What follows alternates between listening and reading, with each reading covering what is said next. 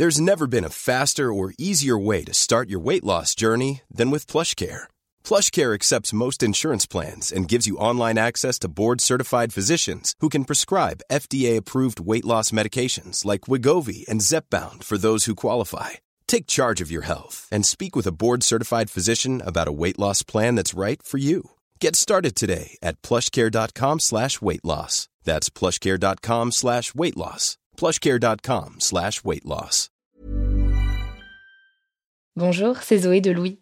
Ça fait maintenant deux ans que j'ai la chance de travailler pour Louis Média et que vous entendez ma voix sur vos podcasts préférés. Travailler pour quelque chose qui a du sens pour moi, c'est essentiel à mon épanouissement au quotidien. Et vous, comment se passe votre relation au travail? C'est plutôt épanouissant et enthousiasmant ou plutôt boule au ventre et des motivations? Si vous êtes dans le deuxième cas et que vous comptez chaque semaine le nombre de jours qui vous séparent du week-end ou des prochaines vacances, je vous recommande plus que jamais le parcours Chance, partenaire d'émotion. Chance est une communauté d'entraide professionnelle pour aider chacun et chacune à trouver sa place dans le monde du travail. La communauté Chance a une méthode unique qui a fait ses preuves. La première étape, c'est celle du bilan de compétences. En trois mois seulement, vous allez pouvoir redéfinir vos objectifs pro et renouer avec ce qui vous anime vraiment, avec l'aide d'un coach professionnel qui vous sera dédié. La deuxième étape, c'est celle du passage à l'action. Une fois votre projet défini, toute la communauté Chance sera à vos côtés pour donner vie à votre projet. Un collectif hyper engagé, prêt à vous épauler et à vous ouvrir son réseau. Si ce message résonne en vous, je vous invite à vous rendre directement sur le site chance.co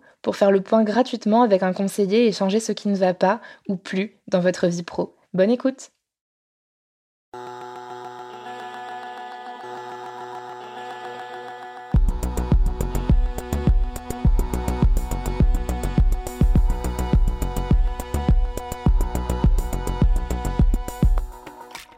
que dans la journée, on a l'impression de courir après son temps, alors qu'en soi, on a quand même autant de temps que tout le monde On est là, un claquement de doigts sur Terre. Il y, a, une règle, c'est que chaque matin, on se réveille, on a 1440 minutes à dépenser. J'ai pas le temps de, ne rien faire, j'ai pas le temps d'aller balader. 8 heures de sommeil, 2 heures pour manger. C'est vraiment, à mon sens, le mal du siècle. Les choses n'avancent jamais comme on voudrait. Quand on écoute les gens, plus personne n'a de temps. Faut le consommer, quoi qu'il arrive. Et si on veut pas le consommer, il se consommera tout seul. On court tous après le temps. Dans tous les aspects de la vie, on essaye de l'optimiser, même le temps libre. Moi, par exemple, j'adore lire. J'ai pas toujours le temps de le faire autant que je voudrais, mais c'est une activité pour laquelle j'essaie de garder un moment. Il y a quelque temps, j'ai découvert une application qui permet de lire plus vite. Concrètement, on peut multiplier sa vitesse de lecture par deux ou trois en économisant le mouvement de balayage des yeux. Les mots défilent à toute vitesse dans une petite case qui ne bouge pas, donc notre cerveau peut les enchaîner plus vite. Évidemment, c'est pratique, mais la volonté de rentabilité derrière ça, je l'ai trouvée assez terrorisante. Pour en arriver à vouloir supprimer ce petit moment de latence qui nous amène d'un mot à l'autre, en partant en plus du principe qu'il sert à rien, il faut vraiment vouloir contrôler le temps. Alors, on est d'accord, on vit dans une société capitaliste. Et maintenant, il faut que je cite Karl Marx pour que vous voyez le rapport. Non pas que je sois d'accord avec lui, mais parce qu'il donnait cette définition du capitalisme discipline dont l'impératif majeur est de ne pas perdre son temps. Donc chaque interstice de notre temps doit être mis à profit, doit servir à quelque chose. Moi, j'ai parfois l'impression d'être le lapin dans Alice au pays des merveilles qui court constamment après le temps perdu. Pourtant, vous allez le voir avec notre invité du jour, on n'a jamais eu autant de temps pour nous. Ce qui a changé, en fait, c'est notre perception de celui-ci, comment il doit être rempli et rentabilisé. Jean Viard, sociologue du travail et du temps libre, nous explique comment notre temps est structuré et comment c'était pour les générations avant nous. Il est au micro d'Adrien Nazelli. Je m'appelle Marie Semelin, bienvenue dans Travail en cours.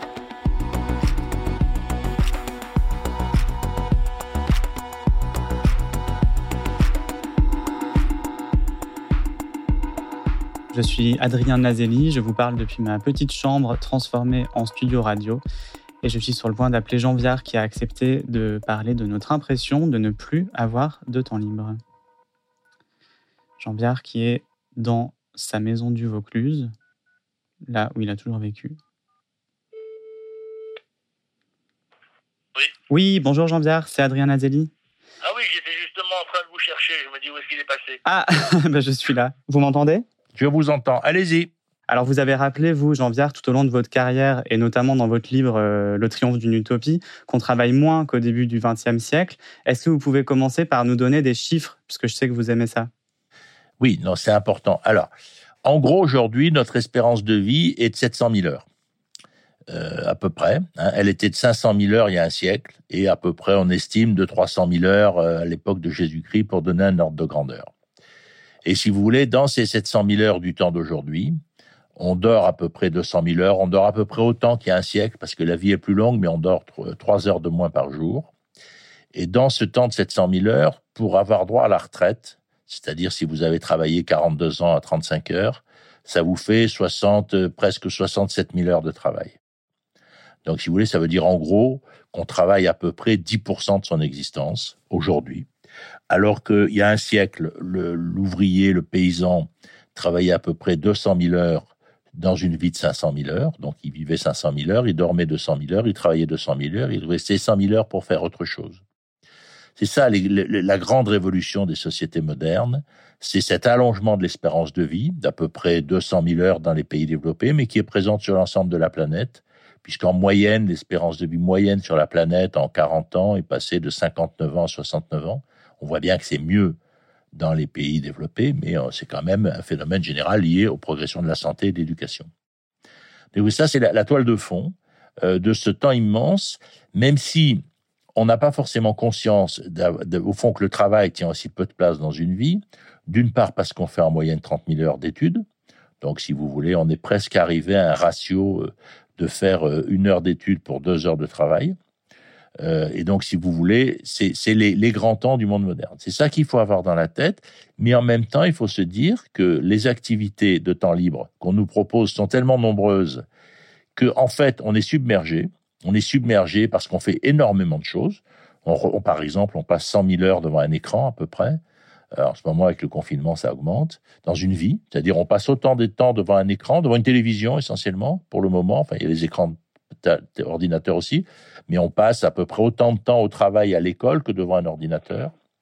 Euh, et donc, le temps euh, d'une société industrielle moderne, ben, il a succédé, donc c'est un ordre du temps, si vous voulez, qui est un ordre du temps structuré évidemment par les heures de travail et lié aux heures d'études, à ce paquet-là, mais il est clair que l'essentiel des liens sociaux se construisent en dehors du temps de travail et du temps de l'école, et parce qu'en gros, à eux deux, ils ne représentent que 100 000 heures dans une vie de 700 000 heures.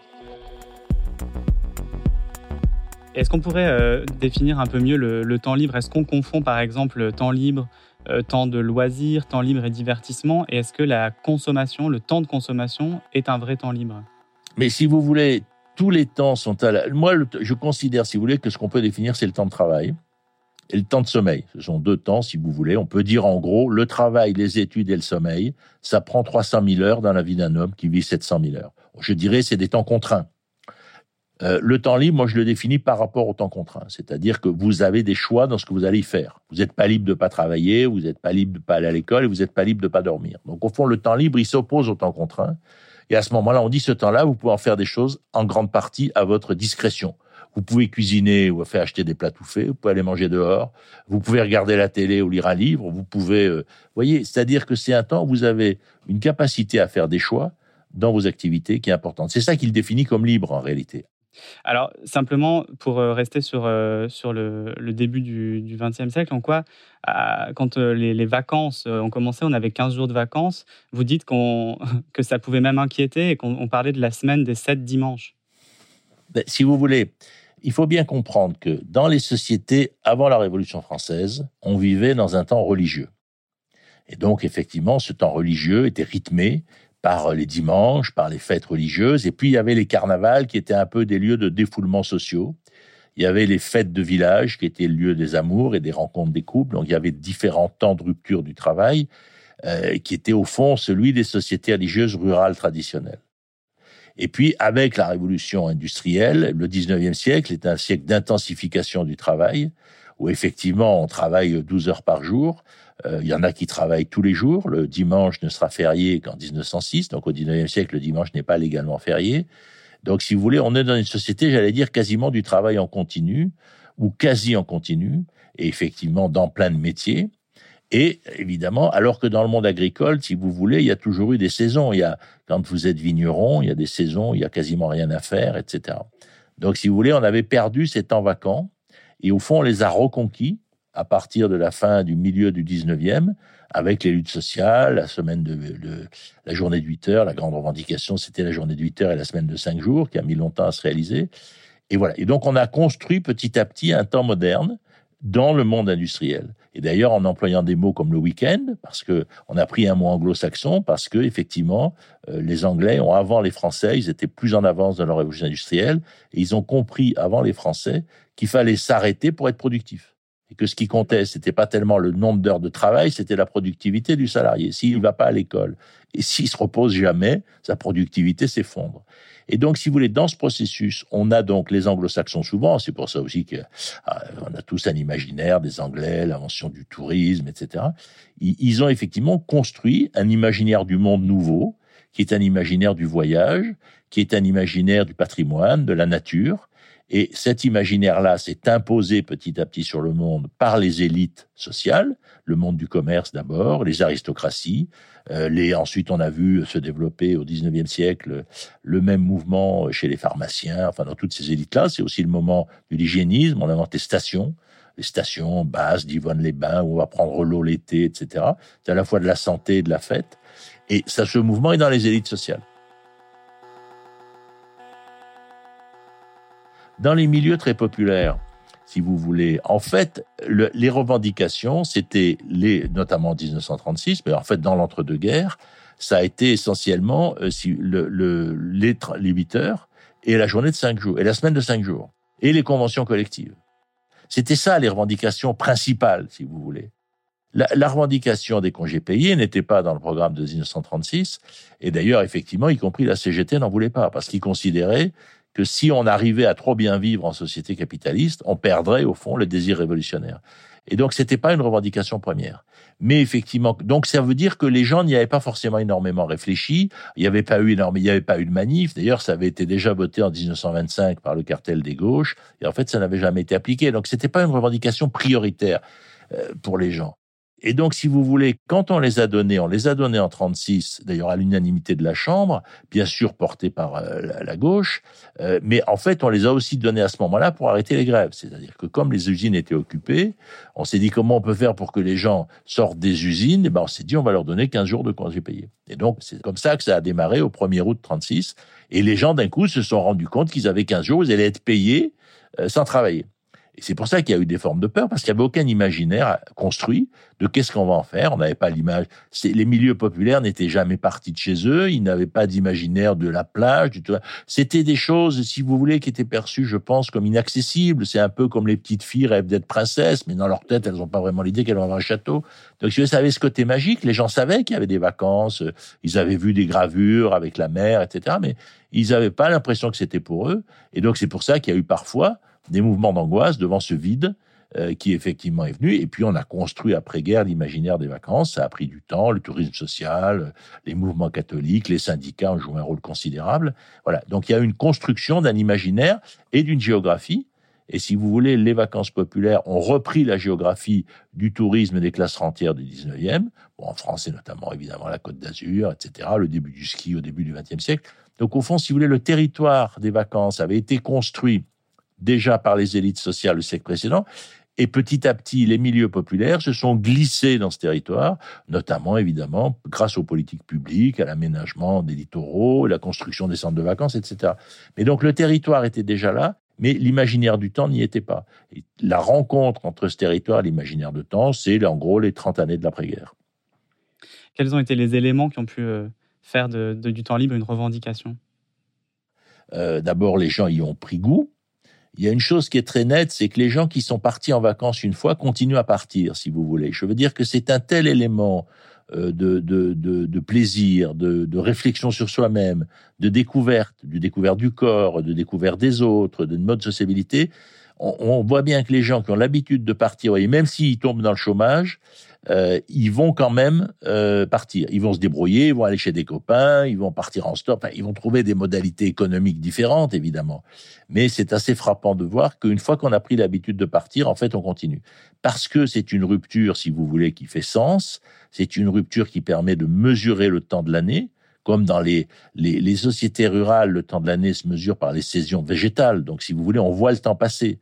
Dans les sociétés urbaines, on ne voit pas le temps passer. Parce qu'au fond, là, les saisons, ils sont extrêmement peu présentes. Et donc, il a fallu inventer un temps pour réinventer des saisons et pour effectivement qui est, on le voit très très bien maintenant, il y a effectivement les, les vacances d'été, les vacances d'hiver, il y a les ponts de printemps, c'est-à-dire que on a reconstruit un temps qui souvent chevauche d'ailleurs les anciens critères qui avaient été construits par le religieux. On voit très bien que Pâques est une fête de la Renaissance qui était déjà avant dans les sociétés anciennes parce que c'est le moment où les poules se remettent à pondre, les arbres ont des feuilles, etc.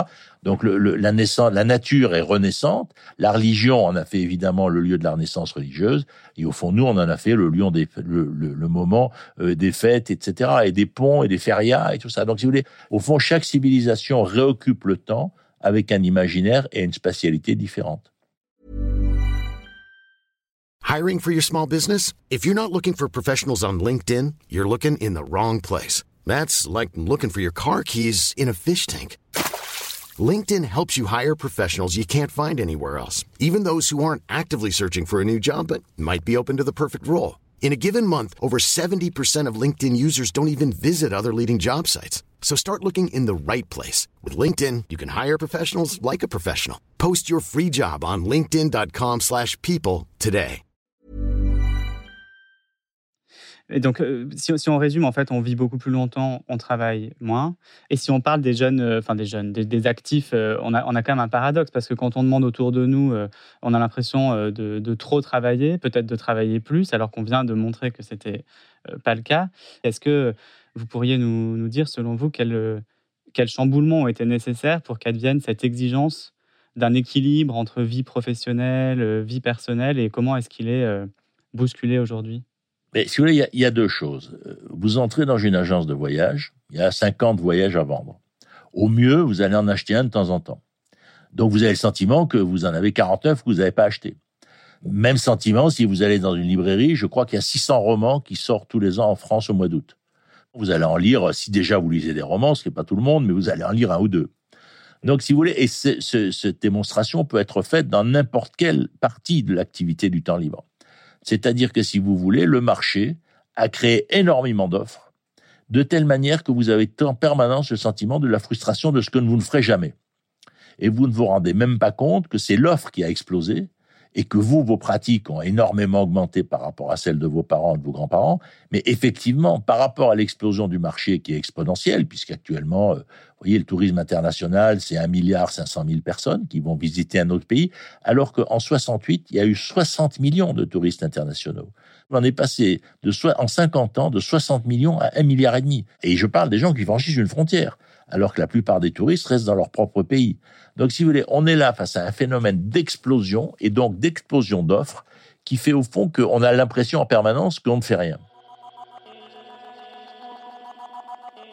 On n'arrête pas de courir et on a le sentiment qu'on n'a plus de temps. On n'a plus de temps d'abord parce qu'on a tellement d'activités de temps libre. Il y a un autre exemple que je donne souvent, on fait en moyenne 5000 fois l'amour et on fait 1000 fois avant 14. Euh, c'est pas que ça prenne forcément du temps, mais enfin disons quand même, ça structure nos liens, nos enjeux, nos repas, nos sorties au restaurant, etc. etc. Donc si vous voulez, même les choses les plus simples comme les relations intimes ont été multipliées par 5 en un siècle, ça montre bien qu'effectivement nous sommes envahis d'activités y compris celle-là.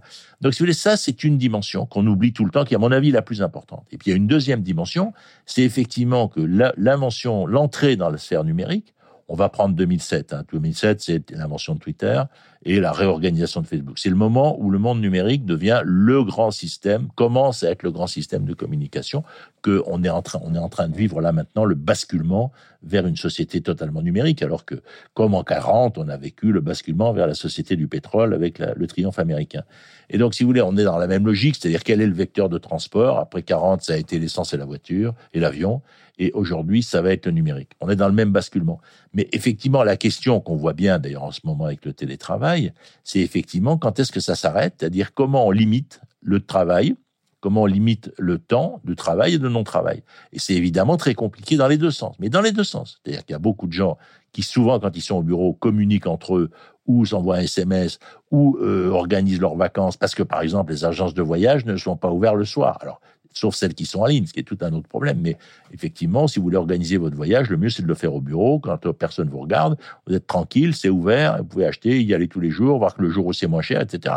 Donc il y a une grosse partie du temps qui effectivement est du temps de travail, mais qui sert effectivement à, aller sur Internet. Dans l'autre sens, vous avez le même phénomène dans les villes. Au moment des soldes, vous avez les magasins sont tous bondés, en fait, de gens qui sont en train de travailler, mais qui ont quitté leur bureau pendant deux heures pour aller faire des courses. Si vous voulez, les temps sont pas étanches. Bon, et ils sont pas étanches. Il n'y a pas des pointeuses partout. Euh, il y a des pointeuses dans les usines, il y a des pointeuses dans les emplois euh, populaires, mais il n'y a pas de pointeuses dans les catégories plus supérieures. Et donc, au fond, il y a petit à petit mélange des temps. Alors, y compris, par exemple, que on, a dû beaucoup dans les conventions collectives euh, dire attendez non euh, si vous recevez un SMS de votre patron à 8 heures du soir vous n'êtes pas obligé de répondre. C'est-à-dire de mettre des bornes temporelles aussi bien par, sur internet euh, que par téléphone ou par SMS même si c'est extrêmement compliqué parce que si vous avez demandé quelque chose à un salarié en dehors de ses heures de bureau il est peut-être pas obligé de vous répondre mais lui il va sentir que s'il vous répond pas si vous lui avez demandé c'est que vous avez envie d'avoir la réponse. Donc évidemment ça sera pas très bien vu de pas le faire. Bon donc, si vous voulez, on a ce télescopage. Mais c'est pour ça que j'insiste sur le fait qu'il est dans les deux sens. Mais après, ça entraîne effectivement qu'il y a besoin d'apprendre à contrôler ce temps, parce que c'est un temps continu. Et effectivement, ben, on le voit très bien dans le problème du voyage, c'est-à-dire que la plupart des gens maintenant, soit ils font leurs achats de vacances au bureau, soit ils le font le soir. S'ils le font le soir, ils le font sur des trucs en ligne en continu. Et les boutiques qui continuent à être ouvertes de 9h à midi et de 2h à 6h, ben forcément, elles ne fonctionnent plus. C'est la même chose pour les livres. Si vous voulez un livre, ben effectivement, dans la journée, il faut aller dans une librairie, mais dans la journée, vous travaillez. Et donc, effectivement, c'est tellement plus simple de le commander sur Amazon et de l'avoir le lendemain. C'est-à-dire que si tout le monde ne veut pas comprendre qu'il faut à la fois être dans le réel et dans le numérique, eh ben, ceux qui ne sont que d'un côté, deux côtés se cassent la gueule. Donc, je veux dire, la question là-dessus, elle est bien de comprendre que le mélange du temps physique de présence au travail et du temps numérique et du temps privé et du temps salarial, ce mélange-là, il doit être maîtrisé, mais il faut pas croire qu'on pourra continuer à les séparer. Et donc, si vous voulez, la question, c'est bien, on le voit là maintenant, de se poser des règles, d'apprendre ce temps continu. Ça s'apprend, ça doit s'apprendre à l'école, il faut apprendre à débrancher, il faut apprendre à fermer son ordinateur. Là, en ce moment, regardez tous les gens qui sont en télétravail, 52% des Parisiens. Je pense qu'ils se donnent des règles, je pense que le week-end, ils vont pas travailler, je pense qu'ils travaillent plutôt aux heures de bureau, etc. Donc, il y a une immense éducation à ce temps sur lequel il faut se protéger parce que sinon on peut être complètement envahi par son travail. Il y a des drogués du travail comme il y a des drogués tout court, si vous voulez. Donc, et tous ces équilibres-là, avant ils étaient, je dirais, contraints. On se déplaçait, on rentrait dans l'entreprise, on prenait son ticket, on était à l'heure, etc. Maintenant, quelque part, ils sont mentaux, c'est-à-dire que chacun doit se dire, bon là, j'arrête de travailler à telle pour telle raison, ou voilà. Mais c'est un vrai chamboulement, ça, parce que c'est compliqué quand même de dire stop. Bah, c'est un chamboulement gigantesque, si vous voulez, mais euh, ça oblige les acteurs. L'autonomie des acteurs est plus forte, mais les contraintes sur les acteurs sont aussi plus fortes. Donc, si vous voulez, c'est à la fois une immense libération, parce que euh, moi, je pense, par exemple, que très très vite, euh, le week-end de trois jours va se généraliser dans les grandes villes. Vous voyez, euh, c'est un modèle qui se développe beaucoup aux États-Unis, et je pense très logique qu'en gros, on aille au bureau deux ou trois fois par semaine. Pour une grande partie des cadres, c'est largement suffisant. donc, si vous voulez, on va très très vite voir d'ailleurs se créer une nouvelle fracture sociale. C'est celle des gens qu'on voit en ce moment qui doivent être tous les jours sur leur lieu de travail parce qu'ils ont un métier qui le nécessite et ceux qui, au fond, de plus en plus, peuvent être dans un, lien numérique. Et là aussi, il y a, donc si vous voulez, il y a à l'intérieur de chaque vie une régulation à trouver, et puis entre les métiers, des fiertés à construire, des contraintes à faire. Il est très possible, par exemple, que le temps de travail des gens qui sont obligés de travailler tous les jours sur des lieux physiques, peut-être qu'à terme, ils travailleront quatre jours par semaine, ils vont gagner un jour de, de, travail, ils peuvent rentrer, par exemple, dans la semaine de 32 heures. On peut très bien décider que le temps de travail contraint sur des sites est de 32 heures, et que le temps de travail, effectivement, en partie en télétravail, peut très bien être de 35 ou de 38 heures. Vous voyez, on peut très bien arriver à des modèles pour rétablir de l'égalité dans des liens différents au travail et à ses formes. Merci Jean-Pierre. Pour finir, en fait, j'ai quand même quelques questions sur le, confinement, parce que là, on vient de montrer que bon, les temps sont quand même de plus en plus mélangés, notamment euh, à cause ou grâce au, numérique. Est-ce qu'on prend conscience euh, d'une nécessaire séparation entre les espaces et les temps? Vous pensez que ça, que ça va accentuer ça, l'idée d'aller au travail, par exemple? J'avais écrit des articles là-dessus. Je pense qu'on va vers une société du deuxième bureau. Donc, si vous voulez, je pense qu'on va tous avoir un deuxième bureau, ce qui est déjà le cas. Il y a énormément de gens qui travaillent dans le train, dans les, TER, etc. Euh, mais je pense que ça va se généraliser et c'est tout l'intérêt de créer massivement des lieux de coworking, de créer massivement des tiers-lieux, c'est-à-dire de comprendre que ce qui crée de la proximité dans le local, c'est bien sûr le local, c'est l'école, c'est les cours, c'est la, sphère de la nourriture et des, plaisirs collectifs, mais ça peut être aussi complètement le fait d'aller travailler avec son ordinateur dans une salle à côté des autres et de créer du lien par le numérique. Et, et, et, en plus, si vous voulez, c'est le meilleur moyen de lutter contre la pollution urbaine, c'est-à-dire qu'effectivement, vous avez 5 millions de personnes qui prennent les transports à Paris. Si on arrivait à ce qu'il y en ait un million qui ne viennent que deux fois par semaine ou 2 millions, euh, ben, évidemment, ça diminuerait massivement la pollution. Donc, si vous voulez, l'idée du, du, du deuxième bureau, la résidence secondaire a été à la mode après-guerre. Je pense qu'on pourrait réfléchir à une société du deuxième bureau et qui, du coup, entraînerait des profondes modifications. Mais c'est pas valable pour tout le monde.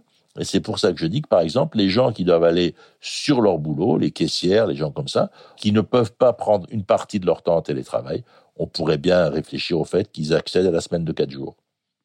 Ben merci beaucoup, Jean Viard, pour cet entretien. Ben je vous en prie. Parfait. Travailler moins, ça serait ça l'avenir? Après, c'est pas parce qu'on va travailler moins qu'on aura forcément l'impression d'avoir plus de temps, vu que notre perception temporelle a changé. Déjà, ne rien faire, c'est inacceptable. Quand on a un peu de temps, c'est hors de question de bailler aux corneilles, il faut en profiter pour apprendre trois langues ou se muscler les fessiers. Aujourd'hui, le rapport au temps est individualisé à l'extrême. Certaines personnes sont en horaire décalé, d'autres travaillent le week-end, d'autres encore expérimentent déjà la semaine de quatre jours. Le point commun de l'époque, c'est peut-être justement cette désynchronisation. On rajoute par-dessus le téléphone portable qui amalgame en permanence nos temps, temps professionnel, temps familial, temps amical. On est sur Instagram au boulot, on lit les mails de la bosse le week-end, et ça peut donner l'impression d'un très grand bazar qui va souvent beaucoup trop vite. Jean Viard le dit, c'est illusoire de penser qu'on peut réussir à maintenir une étanchéité parfaite entre temps de travail et temps libre. L'enjeu, c'est de ne pas laisser l'un complètement submerger l'autre. Et tout le temps libre qu'on a, de ne pas forcément devoir le rentabiliser, de ne pas en faire un nouveau temps de contrainte. Vous venez d'écouter Travail en cours. Louise Emerlet est chargée de production. Cet épisode a été monté et réalisé par Cyril Marchand. La musique est de Jean Thévenin et le mix a été fait par Olivier Baudin. Marion Girard est responsable de production et Maureen Wilson responsable éditoriale. Mélissa Bounois est à la direction des productions et Charlotte Pudlowski à la direction éditoriale. Et dans notre prochain épisode, on parlera à des entrepreneurs qui vont nous expliquer quels apprentissages ils tirent de cette période si particulière de travail en confinement. Vous pouvez nous retrouver là où vous avez l'habitude d'écouter vos podcasts Deezer, iTunes, Spotify, SoundCloud. Vous pouvez aussi nous laisser des commentaires et des étoiles. Et si l'épisode vous a plu, n'hésitez pas à en parler autour de vous. Si vous aimez ce podcast, découvrez les autres podcasts de Louis. Émotion, Une autre histoire, Le Book Club, entre manger. Enfin, pour nous raconter une histoire à propos de votre travail, vous pouvez nous écrire à hello at. À bientôt!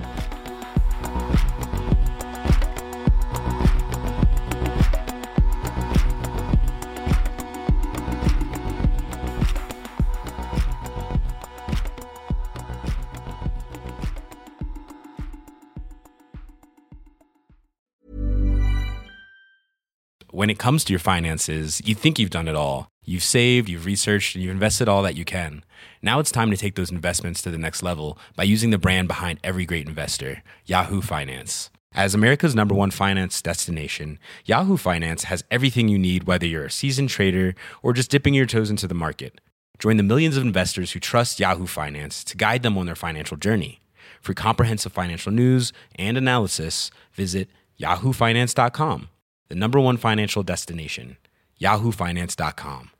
The secret to summer ready skin is here. Osea's number one best selling Andaria algae body oil, clinically proven to instantly improve skin elasticity and transform dry skin to silky, soft, and unbelievably glowing. Its signature scent of freshly squeezed grapefruit, cypress, and mango mandarin transports you to sun kissed summer days. Get healthy, glowing skin for summer with clean vegan skincare from Osea. Get 10% off your first order site wide with code GLOW at OseaMalibu.com.